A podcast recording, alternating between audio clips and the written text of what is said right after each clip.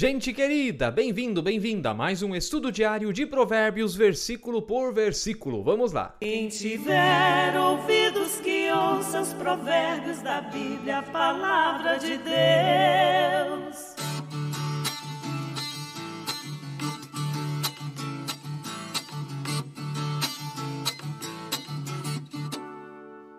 Que maravilha que você tá ligado aí com a gente para aprendermos juntos da palavra de Deus. Se você ainda não se inscreveu no canal da paróquia, então inscreva-se, aperte no dedão para cima o like, isso ajuda muito a gente. Deixe seu comentário, ative o sininho para receber notificações de novos vídeos. Nos dedicamos muito para trazer esse conteúdo a você de graça. Então ajude-nos, você não paga nada para fazer tudo isso que eu falei. Então inscreva-se, deixe o like, ative o sininho, deixe o seu comentário.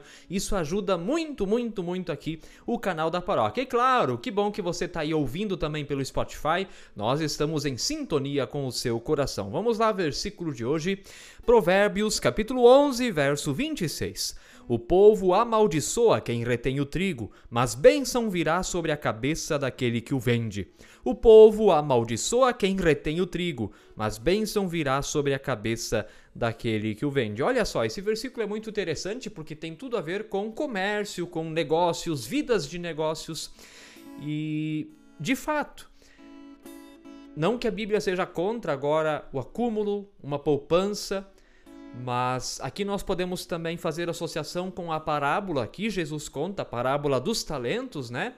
Daquele que ganhou três talentos e multiplicou, fez seis daqueles três, daquele que ganhou dois, dois fez é, quatro, se eu não me engano, se o pastor não está com a memória ruim, né?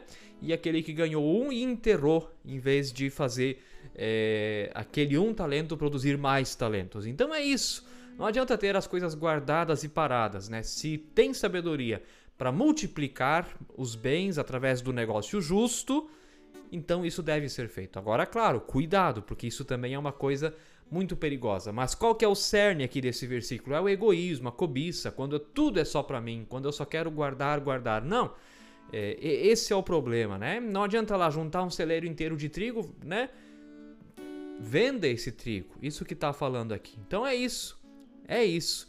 O que, que esse versículo quer dizer, no fim das contas? De nós não sermos tão egoístas e seja lá o que nós temos, de nós administrarmos tudo isso com muita sabedoria. É disso que está falando a palavra do nosso Deus. Que Deus abençoe você, fique na paz de Jesus. Amém. Quem tiver ouvidos que ouça os provérbios da Bíblia, a palavra de Deus.